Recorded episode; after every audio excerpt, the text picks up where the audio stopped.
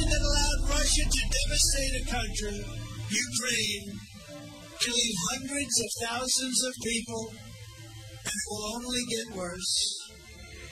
Ça, ça a l'air d'une parodie. On dirait un film parodique où euh, on aurait mis un nono président des États-Unis, mais c'est vrai, ce gars-là a vraiment été président.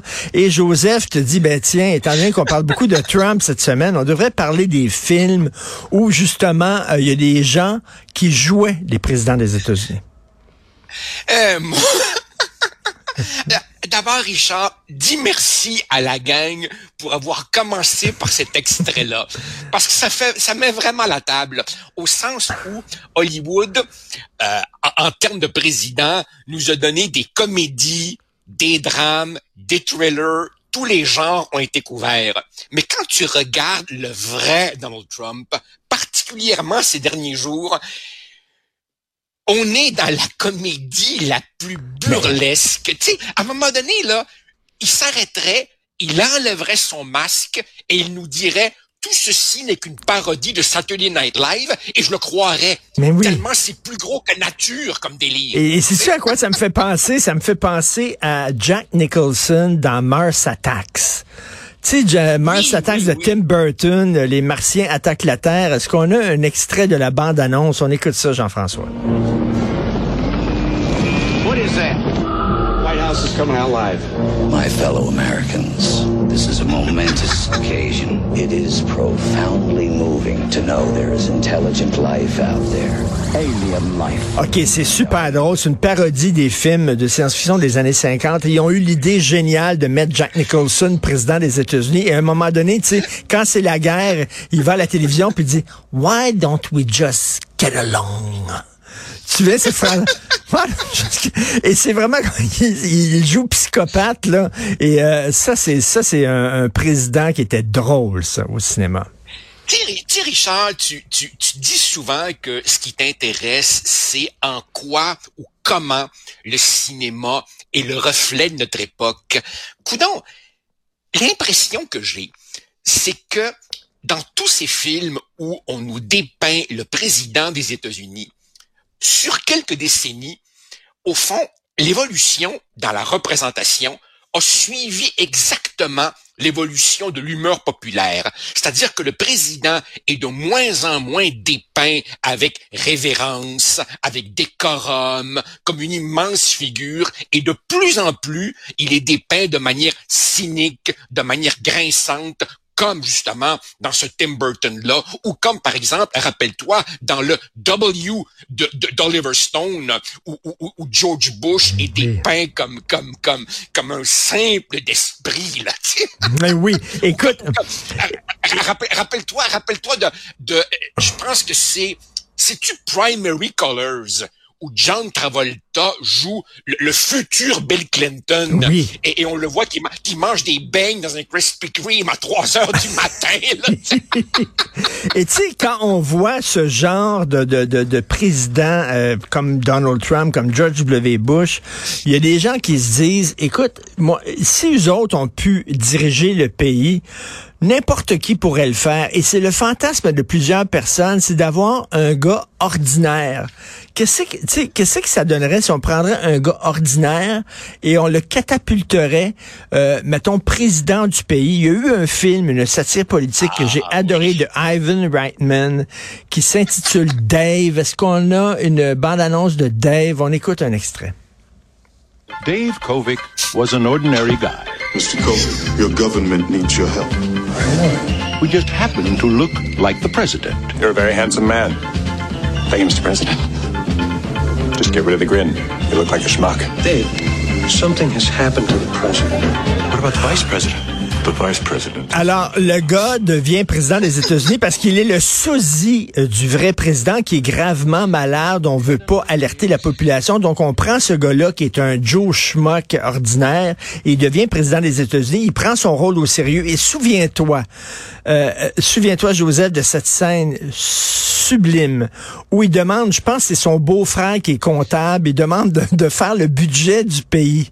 Alors, il appelle son beau-frère, genre Robert, puis il dit, Robert, comptable, viens-t'en, puis on va faire le budget du pays, moi puis toi, ensemble.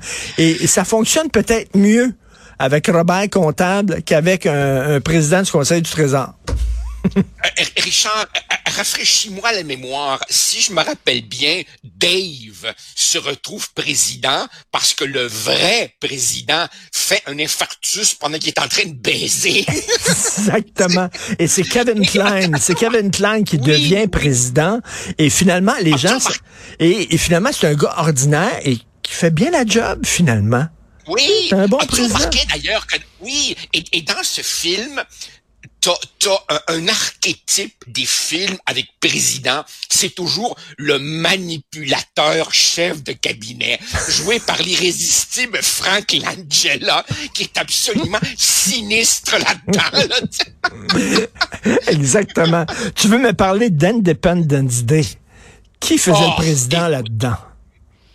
Euh, Bill Pullman, qui a l'air d'avoir 34 ans et qu'on choisit habituellement pour jouer des rôles de jeunes premiers rom- romantiques dans des films genre avec Meg Ryan. Là. Écoute, c'est toi-même qui m'avais dit un jour, Richard, ne nous interdisons pas de parler des nanars. Alors effectivement, Independence Day, c'est le prototype du film absurde, mais que tu regardes en te bidonnant du début jusqu'à la fin. Hey, Excuse-moi, on a un petit Ah, on extrait. On va aller tout de suite à un petit extrait.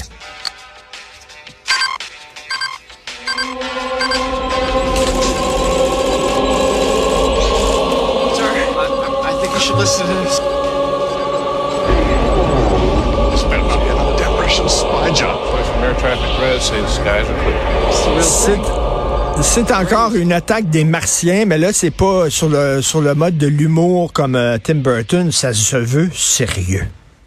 Alors écoute, c'est un film qui a été un méga succès, Independence Day Day, et qui a relancé le film à catastrophe. Donc, comme tu dis, ce sont de méchants extraterrestres qui attaquent la Terre. Et là-dedans, tous les clichés. Tous les clichés. T'as le pilote de chasse, joué par Will Smith, qui donne un coup de poing, non pas à Chris Rock, mais à une affreuse bébite. Tu as le scientifique lunatique, joué par Jeff Goldblum, qui prévient l'humanité que la catastrophe s'en vient, mais personne ne veut l'écouter. T'as le ministre manipulateur qui a toujours caché au président que Area 51, ça existe vraiment, puis qu'il y a de vraies bébites là, mais mais le clou du spectacle, c'est le président des États-Unis qui, au moment où tout semble perdu, évidemment, il fut jadis un héros de guerre, pilote de chasse pendant la guerre du Golfe. Alors, l'assaut final de l'humanité, tu sais, quand on enlève le goaler pour un sixième attaquant parce qu'il reste 30 secondes, il revêt lui-même sa combinaison et le président embarque dans son jet et mène l'offensive finale, ralliant l'humanité derrière le drapeau de l'Amérique et de la civilisation fraternelle. C'est un des films les plus absurdes que j'ai vu, mais, mais quand tu commences à regarder ça, tu dis, mais vite, Will Popcorn, là, tu sais. Il y en a un, malheureusement, qui est mort, un comédien, mais moi, le- je l'aurais vu pour jouer le rôle de Donald Trump. Il y en a seulement qu'un qui aurait pu jouer Donald Trump. Je pense que tu vas être d'accord avec moi, Joseph. Dennis Hopper. Imagine-toi, Dennis Hopper, président des États-Unis. Ça, ça aurait été... Euh, oui. tout, tout. Oui, mais, mais avoue avec moi, avoue avec moi que les imitations faites par Alec Baldwin de. Donald Trump dans Saturday Night Live sont quelque chose. Mais, mais Richard, je te lance une balle courbe. Une des meilleures imitations du président Trump est faite par une femme. C'est Meryl Streep dans Don't Look Up qui nous offre une version féminine de vrai. Donald Trump, complètement déjantée, en ce sens qu'elle est, comme lui, vulgaire, menteuse, cynique. Elle fume en cachette. Et rappelle-toi, dans Don't Look Up, son chef de cabinet, c'est son fils, qui est un taré de première catégorie, ce qui nous ramène justement à Jared Kushner, Ivanka, les deux fils de Trump, et cette incapacité à distinguer entre les affaires de la famille et les affaires de l'État. Enfin, je sais Ben pas oui. si ta gang a un extrait de Don't Look Up. On a un extrait. On écoute ça. Ah, OK. On écoute ça. Our guests today have made a pretty big discovery in space. How big is this thing, though? And I can't destroy my ex-wife's house. Is that possible? There's a 100% chance that we're all going to die. Hey, hey, hey. Well, the. Des scientifiques ont la preuve qu'on en a pour quelques jours. Euh, ça va être la fin du monde et finalement, ils tentent d'alerter la population puis tout le monde s'en sac. C'est un peu ça. Alors écoute, Exactement. Alors, une comète va détruire la Terre dans six mois et un prof d'astrophysique, un peu tournesol, joué par Leonardo DiCaprio, et son étudiante au doctorat, jouée par Jennifer Lawrence, veulent alerter la Terre et se heurtent à l'insignifiance des talk shows du matin. Et donc, en réalité, moi, j'ai vu, moi, j'ai vu donc le COP comme le thème de Don't Look Up, c'est la marchandisation, la banalisation de tout, y compris de la destruction possible de la planète. Rappelle-toi, ils arrivent, eux, stressés et sérieux devant le, morning man et la morning woman qui les passe, si tu veux, entre une recette de cuisine, la rubrique météo et les chiens écrasés et font des farces plates euh, le, matin, là, tu sais. Mais ah écoute, écoute, avec avec ce qui se passe actuellement, je pense que il va y avoir une grève des humoristes parce que la réalité est encore plus flyée que tout ce qu'on peut imaginer. Quand tu penses aux complotistes, quand tu penses à Donald Trump, quand tu penses aux gens qui disent qu'il faut absolument accepter les drag queens les bibliothèques publiques, sinon on est fermé, on est intolérant, et toutes les, les, les, les, ce qui se passe actuellement dans la société, tu dis, écoute, il n'y a aucun humoriste qui peut être aussi drôle que ça. Ben absolument. Écoute, c'est quoi le thème justement de Don't Look Up? La comète s'en vient nous détruire, elle grossit de jour en jour, et le président, la présidente et d'autres disent non, non, Don't Look Up, look down.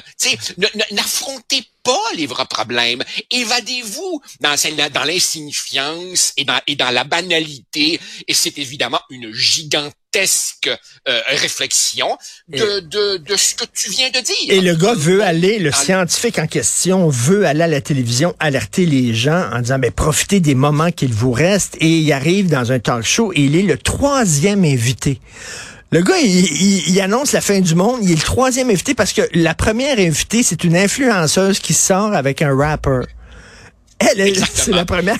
mais mais, mais c'est même pas de l'humour. Je pense que ah, je pense que c'est la réalité. On est rendu là. Ben, ben, absolument, absolument. Et rappelle-toi, tu sais, euh, son étudiante, Jennifer Lawrence, à un moment donné, elle refuse de jouer ce jeu complètement stagé. Elle pète un gasket et en onde, elle dit, hey, on va se parler des vraies affaires. La fin de l'humanité s'en vient dans six mois. Et qu'est-ce qui se passe?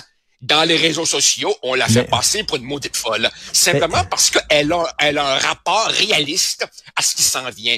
Oh, j'ai voulu qu'on parle de Don Loca parce que je crois, Richard, je crois, et si je me trompe, on me corrigera, qu'il est encore disponible sur Netflix en ce moment. Donc, il peut être visionné. Et moi, c'est un film que j'ai vu comme une, une triste et, et, vraie fable sur les délires de notre époque. C'est le network de notre époque, donc le COP.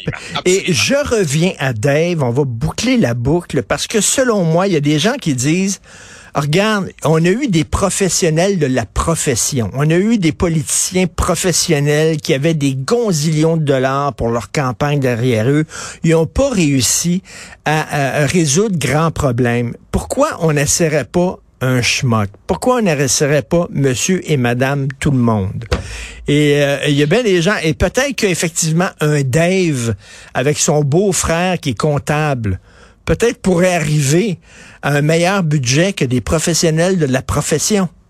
Joseph. Ben d'une certaine d'une certaine façon parce que e, e, effectivement tu as tout à fait raison Richard et ça on le voit pas juste chez les présidents, mais à tous les niveaux de la politique. Je m'explique.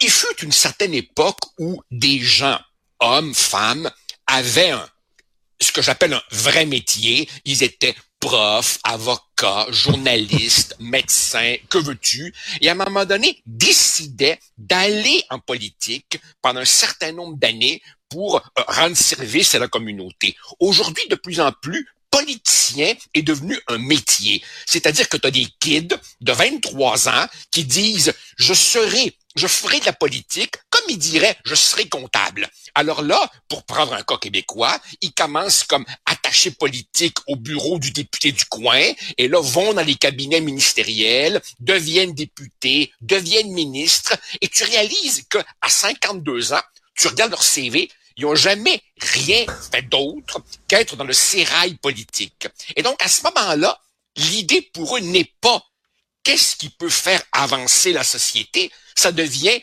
qu'est-ce que je dois faire pour continuer à être viable Euh. dans le milieu politique. Et donc, ils changent d'avis comme de chemise, ils font ce que disent les sondages, et ça donne la crise de leadership qu'on voit aujourd'hui. Et en terminant rapidement, euh, quelques secondes, on avait parlé de ce film-là, de Candidate, je crois, avec Robert Redford, où il se lance en politique, Oui. ça ne tente pas, il gagne, et à la fin, il est angoissé d'avoir gagné. Il est dans un garde-robe, puis il dit, and now what? Qu'est-ce que je vais faire? Et je pense qu'il y, y a des gens comme ça qui, qui gagnent à un moment donné leurs, leurs élections qui sont en, en angoisse. En disant, Ah, ben là, le oui, pire, oui, ben- le pire m'attend. Oui, ben, t- t'as l'angoisse du gars qui se... Re... Effect- Mais, mais on revient à Trump. Euh, euh, beaucoup de gens nous disent que Trump fut le premier surpris d'avoir été élu. Moi, Richard, j'ai toujours pensé que Trump s'était lancé là-dedans pour plugger la prochaine saison de The Apprentice. Et au fil... oh, non, absolument. Et au fil des mois, il gagnait toujours parce qu'il contrôlait ce bloc d'à peu près 30-35% et le gars se retrouve président sans programme. Je pense que c'est pas mal plus fréquent qu'on pense. And now, what? Now what? Merci, Joseph. On va regarder ces films-là ce week-end. Merci, Joseph Facal. Bon long week-end. salut.